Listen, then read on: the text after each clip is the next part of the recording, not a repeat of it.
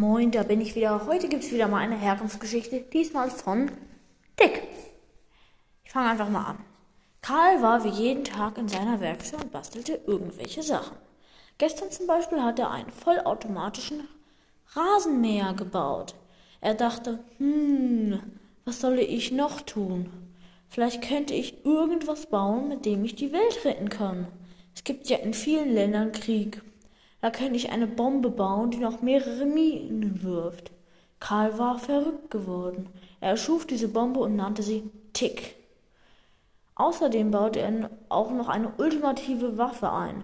Tick konnte seinen Roboterkopf abnehmen und sie auf Feinde schmeißen.